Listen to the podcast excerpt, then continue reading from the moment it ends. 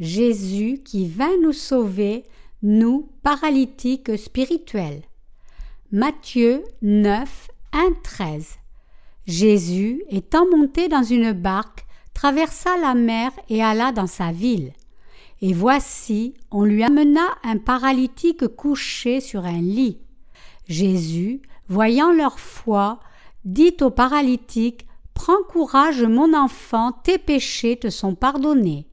Sur quoi quelques scribes dirent deux d'eux Cet homme blasphème.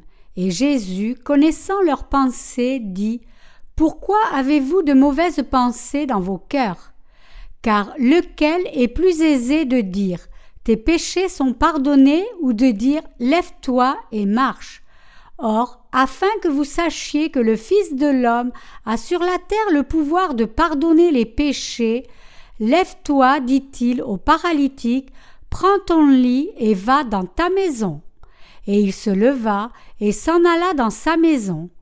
Quand la foule vit cela, elle fut saisie de crainte et elle glorifia Dieu qui a donné aux hommes un tel pouvoir. De là, étant allé plus loin, Jésus vit un homme assis au lieu des péages et qui s'appelait Matthieu. Il lui dit Suis-moi. Cet homme se leva et le suivit.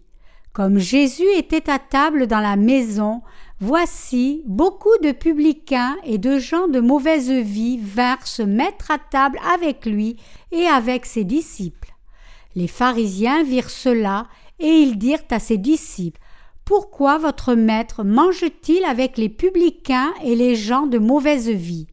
Ce que Jésus ayant entendu, il dit Ce ne sont pas ceux qui se portent bien qui ont besoin de médecins, mais les malades. Allez et apprenez ce que signifie Je prends plaisir à la miséricorde et non au sacrifice, car je ne suis pas venu appeler des justes, mais des pécheurs.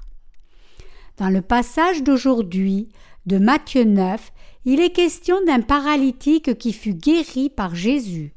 Par ce passage, je voudrais partager avec vous sur les bénédictions de notre Seigneur, réfléchissant sur le cas de cette paralysie et expliquant comment le Seigneur nous a sauvés. Tous dans ce monde sont des paralytiques spirituels devant Dieu. Un paralytique est quelqu'un qui, en gardant ses facultés mentales, est physiquement handicapé parce que ses membres sont paralysés. Cette paralysie le rend incapable de bouger certaines parties du corps. Donc, quand quelqu'un est paralysé, il ne peut pas bouger les parties de son corps librement comme son intelligence le voudrait. Un tel paralytique fut amené couché à Jésus par ses amis, et Jésus, voyant la foi de ce paralytique et celle de ceux qui l'amenèrent, remit tous ses péchés et le guérit de son handicap aussi.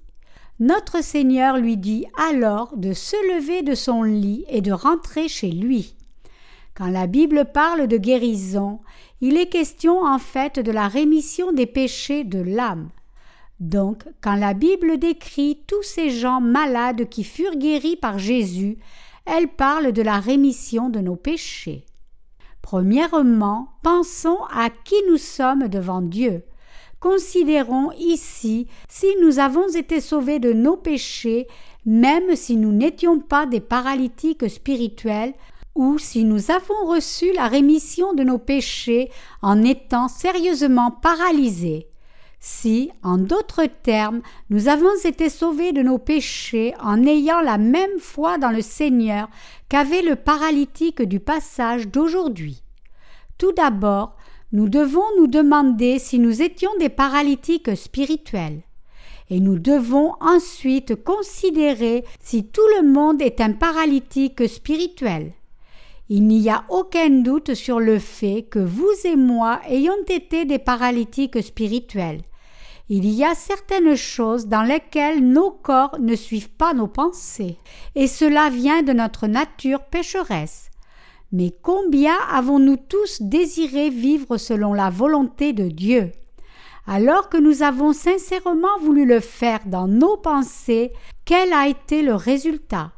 Dans notre chair, avons-nous vraiment suivi le Seigneur avec des actes parfaits et vécu nos vies comme il voulait que nous vivions?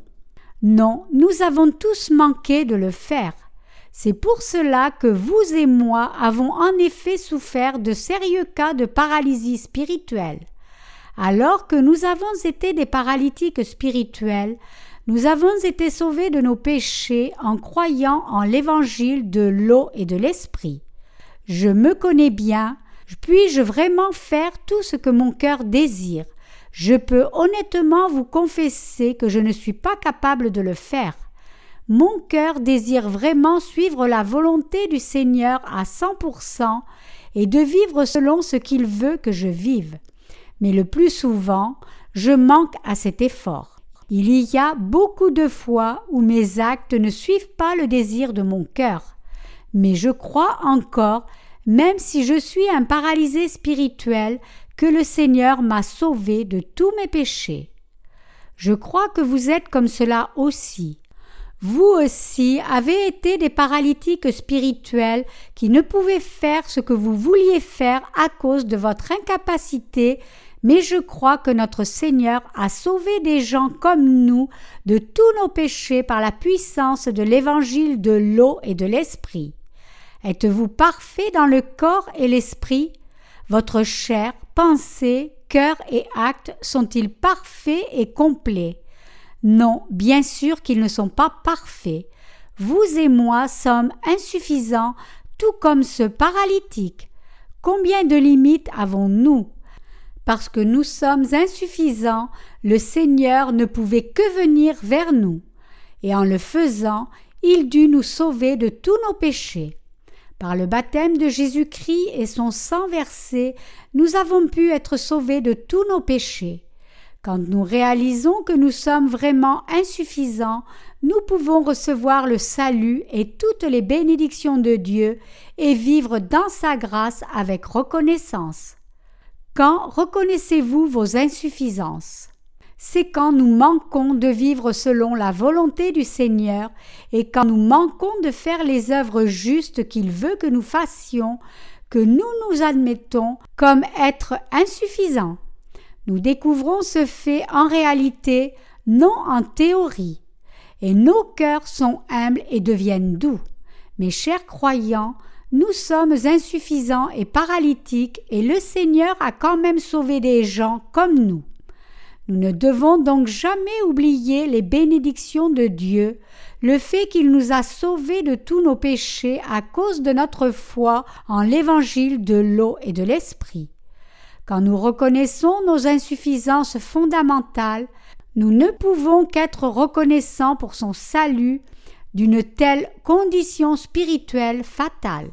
C'est alors seulement que nous pouvons garder humblement et avec reconnaissance la vérité selon laquelle le Seigneur nous a sauvés de tous nos péchés par la puissance de l'évangile de l'eau et de l'esprit. Cependant, alors que nous vivons nos vies de foi devant Dieu, nous oublions souvent nos insuffisances, pensant que tout est en ordre maintenant que nous avons reçu la rémission des péchés et il y a bien des fois où nous connaissons très bien les limitations d'autres personnes, mais nous ne reconnaissons pas nos propres insuffisances. Quand une femme attrapée en situation adultère fut amenée à Jésus, il dit à ceux qui étaient autour d'elle, qui voulaient la lapider, que celui qui n'a jamais péché jette la première pierre. Quand Jésus dit cela, personne n'a jeté une seule pierre. Évidemment, nous aussi sommes comme cette femme qui fut prise en situation d'adultère, car nous tous avons péché, tout comme cette femme. Nous ne sommes pas en position de commenter les défauts des autres. Chacun de nous est un paralytique spirituel et nous sommes tous insuffisants. C'est parce que nous sommes ainsi que le Seigneur nous a sauvés de nos péchés par l'évangile de l'eau et de l'esprit et tout ce que nous avons fait est d'avoir accepté ce salut de nos péchés en croyant en cette vérité. Parmi les justes, personne n'est meilleur ou pire qu'un autre. Il vaut beaucoup mieux que nous ayons peu de capacité et donc pas de quoi nous vanter ou penser avec arrogance que nous sommes meilleurs que les autres alors que ceux qui connaissent leurs propres insuffisances trouveront et croiront en la vérité d'évangile de l'eau et de l'esprit donné par Dieu, ceux qui ne reconnaissent pas leurs propres insuffisances finiront par rejeter le vrai évangile qui peut effacer tous leurs péchés. Donc, nous connaître nous-mêmes est important, car si nous ne connaissons pas nos insuffisances fondamentales, il nous est impossible de nous appuyer sur la puissance de l'Évangile, de l'eau et de l'Esprit. Notre Seigneur dit aussi dans le passage des Écritures d'aujourd'hui Car je ne suis pas venu appeler des justes, mais des pécheurs. Il n'est pas juste pour nous de ne pas réaliser combien nous sommes faibles et insuffisants, et d'assigner nos fautes aux autres et les juger. C'est une tendance humaine que d'avancer toutes sortes d'excuses, clamant que ce n'est pas parce que nous sommes mauvais, mais parce que les autres sont méchants que nous le sommes aussi. Par conséquent, nous manquons de réaliser que le problème n'est pas chez les autres, mais chez nous, et que ce sont nos propres insuffisances qui expliquent le problème. Même après avoir reçu la rémission de nos péchés, nous restons insuffisants. Nous pouvons avoir travaillé toute la journée faisant l'œuvre de Dieu, mais y a-t-il quelque chose dont nous pouvons vraiment nous glorifier? Non. Seules quelques heures sont vraiment productives pour l'œuvre de Dieu, et le reste est souvent perdu. Ceux qui croient que Dieu a sauvé les gens insuffisants de tous leurs péchés par la puissance de l'évangile de l'eau et de l'esprit, personne d'autre qu'eux n'est béni. Mes chers croyants, ne vous prévalez pas de votre propre justice devant Dieu ou les hommes. Vous pouvez penser Je ne suis pas comme cela, je suis différent de lui, je suis vraiment bon, je ne suis pas insuffisant, les jours passent et je suis de plus en plus parfait. C'est parce que vous pensez cela que vous vous trompez vous-même. C'est pour cela que vous ne pouvez pas venir au salut du Seigneur. C'est pour cela, même si vous êtes sauvés, que vous êtes incapables d'amener d'autres âmes vers le salut par la foi en l'évangile de l'eau et de l'esprit. En tout temps, nous devons confesser au Seigneur Je suis comme le paralytique Seigneur. Cette vérité n'est pas hypothétique mais réelle. Alors que nous vivons nos vies de foi, nous devons réaliser devant Dieu que nous sommes toujours insuffisants dans nos actes. C'est alors seulement que nous pouvons tolérer nos propres insuffisances et les insuffisances des autres aussi. Que se passe-t-il si nous disons que nous ne sommes pas insuffisants mais que les autres le sont? Nos cœurs deviennent arrogants comme si nous étions leurs juges. Mais qui peut tenir devant la loi de Dieu? Regardez-vous la télévision? Que voyez-vous aux informations? Nous voyons que même les puissants qui avaient une grande influence et autorité sont marqués comme criminels quand ils enfreignent la loi. Quand un criminel est amené au commissariat, il doit se tenir debout à la place réservée aux criminels. Les inspecteurs prennent des photos de lui et il doit s'assujettir aux investigations. Puis il doit se présenter à la cour comme accusé et avoir la sentence de sa punition. Donc, peu importe combien quelqu'un ait pu être puissant dans ce monde, s'il a commis un crime et enfreint la loi, non seulement sa fierté est ruinée, mais aussi sa réputation et son statut sont détruits. Tout le pouvoir que cette personne avait n'est qu'un rêve qui s'écroule et disparaît. C'est le portrait d'un criminel.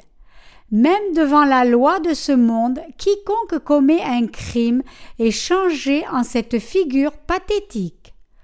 Nous ne pouvons pas non plus éviter de devenir une telle figure pathétique si nous appliquons strictement la loi à nous-mêmes. Mais par la loi, nous devons voir notre état pécheur et en plaçant notre foi en le baptême que Jésus-Christ reçut de Jean et en son sang versé comme notre propre rémission du péché, nous devons être remis de tous nos péchés. Nous pouvons donc être forts et confiants par cette foi qui connaît et croit en la puissance de l'évangile de l'eau et de l'esprit. Jésus-Christ nous a sauvés de tous nos péchés comme le juste Sauveur. Nous devons avoir confiance en plaçant notre foi en ce Seigneur. Si ce n'était par cette foi en la puissance de l'évangile de l'eau et de l'esprit, qui pourrait se tenir devant la loi de Dieu? Mes chers croyants, les hypocrites qui voulaient lapider la femme adultère n'étaient justifiés que parce que leur péché n'était pas encore révélé. Mais s'ils se tenaient devant la loi de Dieu honnêtement, auraient-ils osé lever une seule pierre? Comme vous et moi, nous tenons devant Dieu, c'est seulement en croyant en l'Évangile qui contient sa justice que nous pouvons entrer aux cieux. Tous sont pécheurs et resteront ainsi éternellement s'ils ne croient pas en l'évangile de l'eau et de l'esprit. Les pécheurs ne sont rien du tout devant Dieu. Si ce n'était par notre foi en l'évangile qui contient la justice de Dieu, nous n'aurions pas pu vivre par la foi comme cela jusqu'à ce jour. Même si quelqu'un avait dit je suis complètement innocent et n'ai rien à cacher. Sans la grâce puissante de Dieu, il ne peut être sauvé de ses péchés. Le paralytique ici fut amené devant Jésus par ses amis. Jésus dit alors à ce paralytique Fils, tes péchés te sont pardonnés. Mes chers saints, combien de péchés un paralytique peut-il avoir commis? Aurait-il commis plus de péchés que ceux qui sont en bonne santé et normaux? Pourquoi alors Jésus a-t-il dit Fils, tes péchés te sont pardonnés Cela signifie que vous et moi sommes devenus pécheurs à cause de nos parents de chair, comme ce paralytique avait hérité sa nature pécheresse de ses parents, et il devait aussi être pardonné de ses péchés. Comme il est écrit en Matthieu 26, 41, L'esprit est bien disposé, mais la chair est faible. Notre cœur et nos actes ne sont pas parfaits.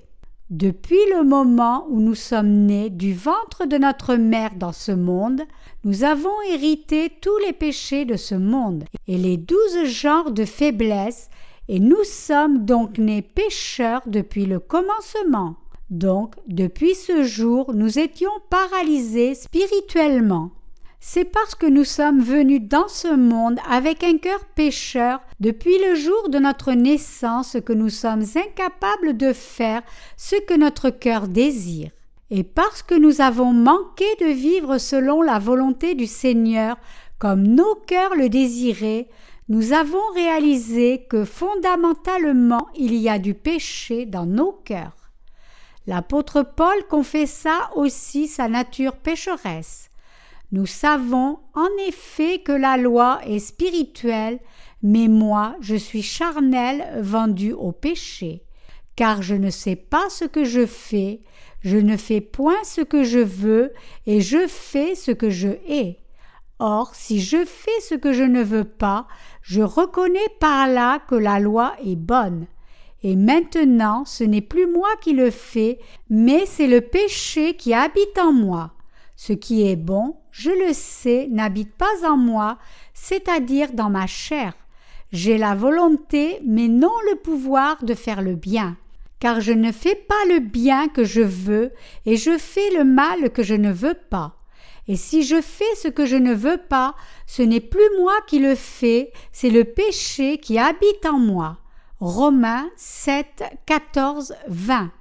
Vous devez réaliser que Jésus ne parle pas parce que le paralytique aurait commis plus de péchés contre Dieu que nous. Le vrai paralytique, c'est vous et moi qui devons être pardonnés de tous nos péchés. Donc, ceux qui n'ont pas encore reçu la rémission des péchés doivent d'abord admettre la vérité selon laquelle ils sont des pécheurs mortels devant Dieu et doivent chercher à être sauvés de tous leurs péchés. Ils doivent d'abord se plaindre de leur état comme Paul qui s'écria Misérable que je suis, qui me délivrera du corps de cette mort Romains 7, 24. Qui nous a délivrés, vous et moi, du corps de cette mort? C'est Jésus-Christ. Le fait que nous soyons remis de nos péchés et que nous allons entrer dans le royaume céleste de Dieu dépend du baptême que Jésus-Christ reçut, son sang versé et sa puissance. Si nous réalisons que Jésus-Christ a effacé tous les péchés que nous allons commettre pendant toute notre vie à cause de nos insuffisances, et si nous croyons en cette vérité d'évangile de tout cœur, nous pouvons être sauvés de tous nos péchés. La Bible nous dit que nul ne peut entrer au royaume de Dieu sans naître de nouveau en croyant en l'évangile de l'eau et de l'esprit. Jean 3, 5. Mes chers amis, notre rémission du péché aussi a été rendue possible par la foi en l'évangile de l'eau et de l'esprit.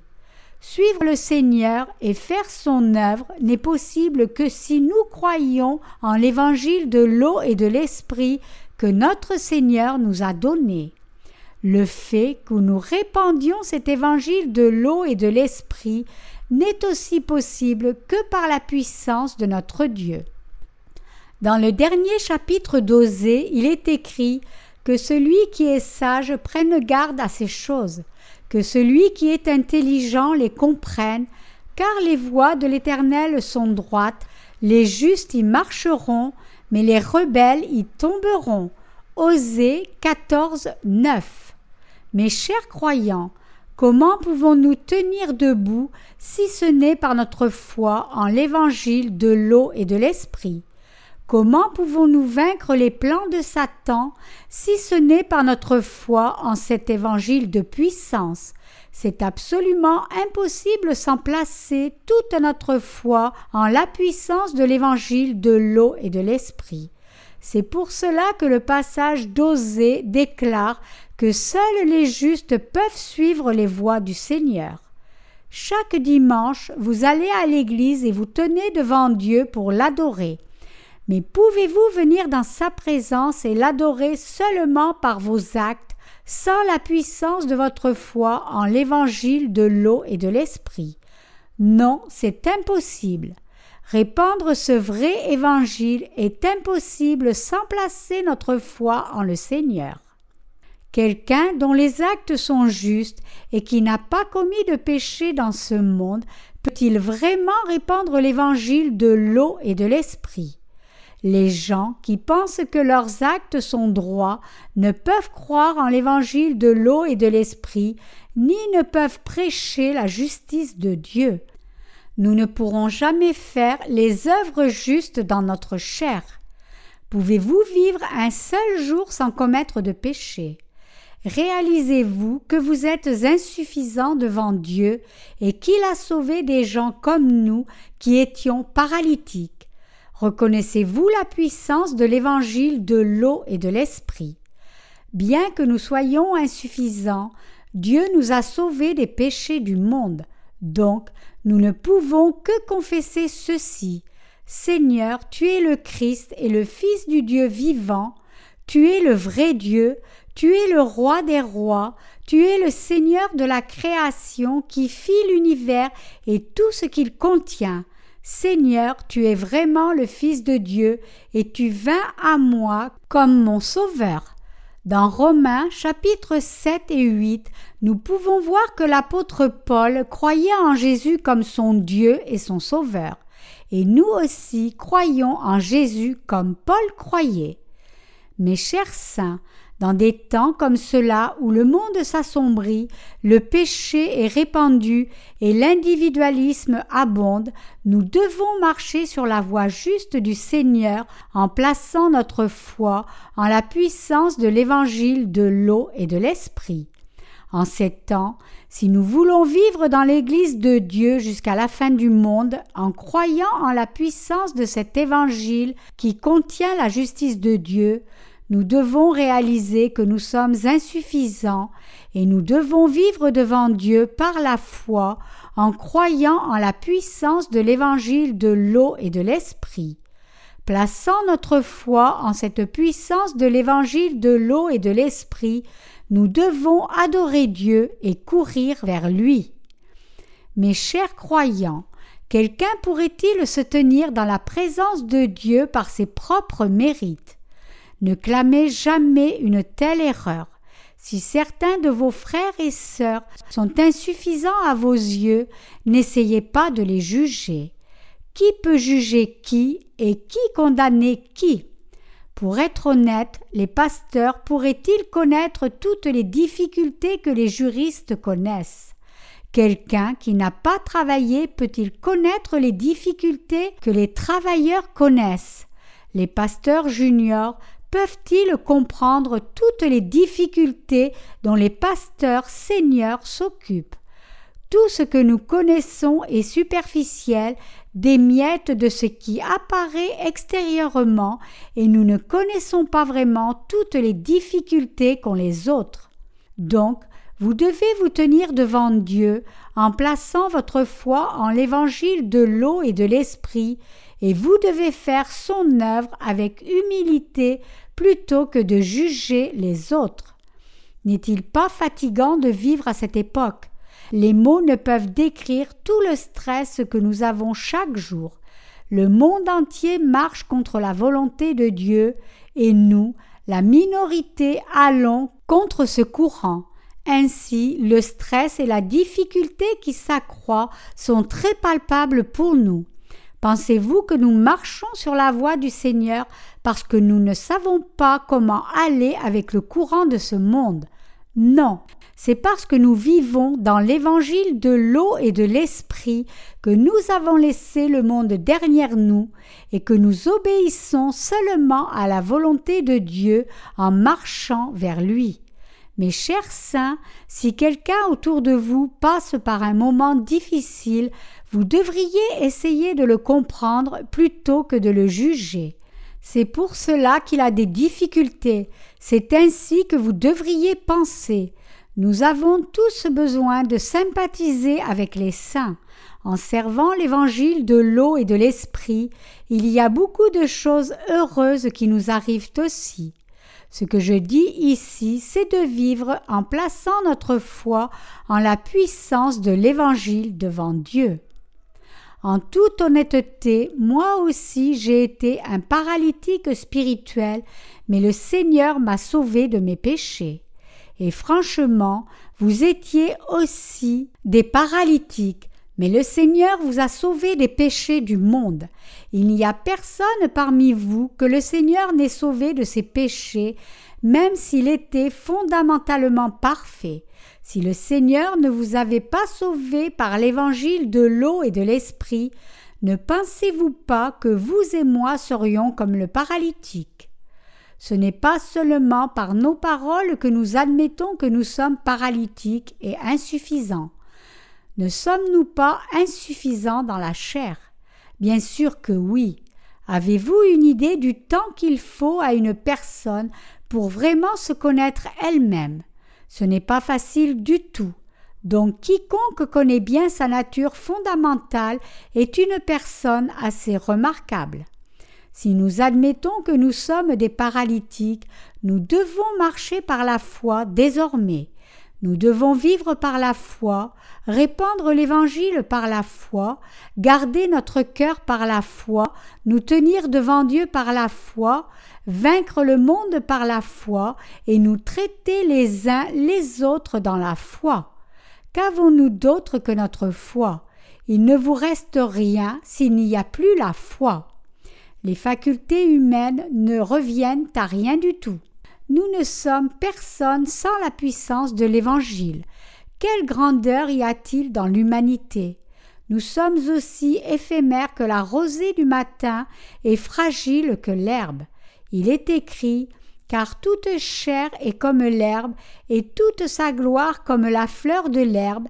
L'herbe sèche et la fleur tombe, mais la parole du Seigneur demeure éternellement. 1 Pierre 1, 24, 25.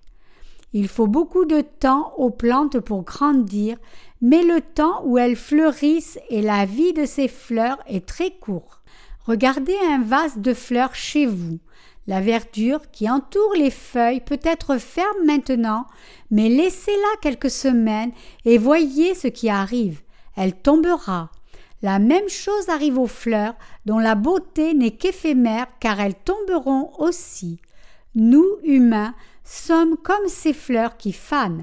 La vie est comme cela.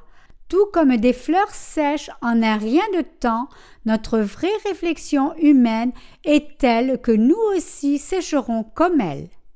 Même si nous sommes des êtres éphémères, nous avons maintenant la parole éternelle de Dieu qui a fait de nous des gens de foi et les enfants de Dieu qui ne périront pas. Bien sûr, c'est parce que nous avons foi en la vérité de l'évangile de l'eau et de l'esprit que nous sommes devenus justes par cette foi et que nous pouvons vivre pour la justice de Dieu sur cette foi. C'est parce que nous avons placé notre foi en Christ comme notre Sauveur et parce que nous prêchons l'Évangile que nous restons dans ce monde et il n'y a pas d'autre raison. Dieu a ainsi fait de nous son peuple de la foi. Mais il y a encore trop d'âmes dans ce monde qui meurent par leur ignorance de l'évangile de l'eau et de l'esprit. Comme il y a encore beaucoup d'âmes dans ce monde qui seront sauvées de leurs péchés en croyant en l'évangile de l'eau et de l'esprit, je voudrais vous exhorter à leur prêcher cet évangile. Je ne vous demande pas de devenir des saints parfaits, je veux juste vous encourager à passer le reste de votre vie pour l'évangile de l'eau et de l'esprit. Il n'y a rien d'autre que j'attende de vous. Je m'énerve facilement pour rien quand je suis très fatigué. Je suis si insuffisant. Mais nous avons quand même la responsabilité de prêcher l'évangile de l'eau et de l'esprit de par le monde entier jusqu'au dernier jour. C'est à cause de ce devoir que vous et moi vivons. Il n'y a pas d'autre raison à notre vie. Bien que nous soyons tous insuffisants, nous savons que c'est parce que nous avons des choses à faire pendant que nous sommes sur terre, prêcher cet évangile de par le monde entier que nous menons nos vies. Ne demandez rien d'autre, un bon tempérament ou une manière vertueuse, par exemple, les uns aux autres, prêcher l'évangile de l'eau et de l'esprit, et être en communion de foi les uns avec les autres est tout ce que nous devons faire à tout moment. Si nous ne répandons pas la puissance de l'évangile, qui le fera? Combien de gens dans ce monde souffrent sans l'évangile de l'eau et de l'esprit? Nous pouvons voir beaucoup de chrétiens misérables qui essaient de vivre selon la volonté de Dieu par leur prière de repentance et leur propre détermination. En fait, ils font cela parce qu'ils sont possédés de démons. Ne sentez-vous pas de la compassion pour eux? Effectivement, il y a tant de gens dans ce monde qui n'ont même pas entendu l'évangile de l'eau et de l'esprit que si j'étais capable de le répandre jusqu'à eux, je ne voudrais plus rien. C'est à cause de l'Évangile que mes yeux sont rouges, c'est à cause de l'Évangile que je verse des larmes, et c'est à cause de l'Évangile que je fais toutes ces œuvres. Je ne me serais jamais chargé de ces choses si ce n'était pas pour l'Évangile. Si je n'avais pas dédié ma vie à répandre l'Évangile, je travaillerais dur chaque jour à mes propres fins. Mais comme ce n'est pas ainsi que nous vivons, mais que nous vivons pour l'Évangile, chacun de nous fait effectivement des œuvres vraiment précieuses. Dieu nous a confié des œuvres précieuses. Il y a des fois où nos frères sont ordonnés comme ouvriers de Dieu et envoyés à l'endroit de leur ministère. À ces moments-là, je vois certains d'entre eux avoir des doutes et penser pourquoi suis-je envoyé ici au lieu d'être envoyé là? Je leur dis alors pourquoi t'occupes-tu de savoir où et comment tu vis alors que tu vis pour répandre l'évangile de l'eau et de l'esprit? Quel travail est plus précieux que celui-là dans ce monde? Tu pourrais aller là et passer la journée à ne pas faire grand-chose, mais si tu prêches l'évangile de l'eau et de l'esprit à une seule personne, le Seigneur t'approuvera. Comment ferais-tu cette œuvre précieuse dans le monde? Si ce n'était pour l'Église de Dieu, où ferais-tu un travail si précieux? Je crois que chacun de nous, qui servons l'Évangile de nos ministères à vous et moi, sommes extrêmement précieux pour Dieu. En croyant en la puissance de cet Évangile, nous sommes devenus le peuple de Dieu parce que Satan a semé ses mensonges de par le monde entier, les gens tombent dans ces mensonges sans réaliser le vrai évangile de l'eau et de l'esprit. Tout ce que nous devons faire, c'est répandre la vérité de l'eau et de l'esprit sur toute la terre qui est pleine de mensonges et aller au Seigneur quand il reviendra pour nous. Si le Seigneur ne revient pas tant que nous vivons, alors continuons de prêcher l'Évangile. Il y a des fois où nous devons faire des travaux difficiles pour cet Évangile, mais il y a aussi beaucoup de moments de joie que nous expérimentons en servant l'Évangile par la foi. Dieu nous donne des consolations et une nouvelle force à chaque fois que nous demandons son aide. Mes chers croyants, je veux prêcher la puissance de cet évangile jusqu'au jour où notre Seigneur reviendra. Si je ne peux prêcher l'évangile moi-même à cause de mon corps faible, je veux au moins remplir mon rôle de supporter l'évangile. Moi aussi je dois servir l'évangile par mes prières jusqu'au retour du Seigneur, et vous devez aussi le faire. Supportons-nous les uns les autres Aidons-nous les uns les autres, faisons-nous confiance pour que chacun de nous y arrive. Je crois que même si nous ne nous édifions pas nous-mêmes à un degré particulier de sanctification dans ce monde, si nous répandons l'évangile de puissance de par le monde, nous plairons au Seigneur. Vivons pour répandre l'Évangile et allons au Seigneur après avoir prêché cet Évangile jusqu'à notre fin. Si les gens n'acceptent pas l'Évangile après l'avoir entendu, laissez-les et prêchez l'Évangile aux autres. Et si personne ne l'accepte, bien que nous le prêchions énormément, alors arrêtons de le prêcher et attendons son retour. Le paralytique dans le passage des Écritures d'aujourd'hui reçut la rémission de ses péchés en rencontrant le Seigneur et en croyant en sa puissance. C'est parce qu'il était insuffisant qu'il reçut la rémission du péché par la foi, en croyant en d'autres termes en la puissance du Seigneur. Si ses œuvres avaient été sans défaut, il ne serait pas venu demander son salut à Jésus, et il n'aurait pas été remis de tous ses péchés en croyant en la puissance du Seigneur. Mes chers croyants, devant Dieu, seuls ceux qui savent qu'ils sont extrêmement déficients dans leurs actes peuvent recevoir la rémission des péchés en croyant en la puissance de l'Évangile du Seigneur. Pensez-vous que c'est en pratiquant l'ascétisme, comme si nous étions Bouddha, que nous pouvons être remis de nos péchés? Ce sont ceux qui se connaissent eux-mêmes comme pécheurs qui peuvent être remis de leurs péchés en croyant en l'évangile de puissance selon lequel Jésus vint sur cette terre et ôta tous leurs péchés par l'eau et le sang. Je remercie notre Seigneur de nous avoir sauvés de tous nos péchés. Amen.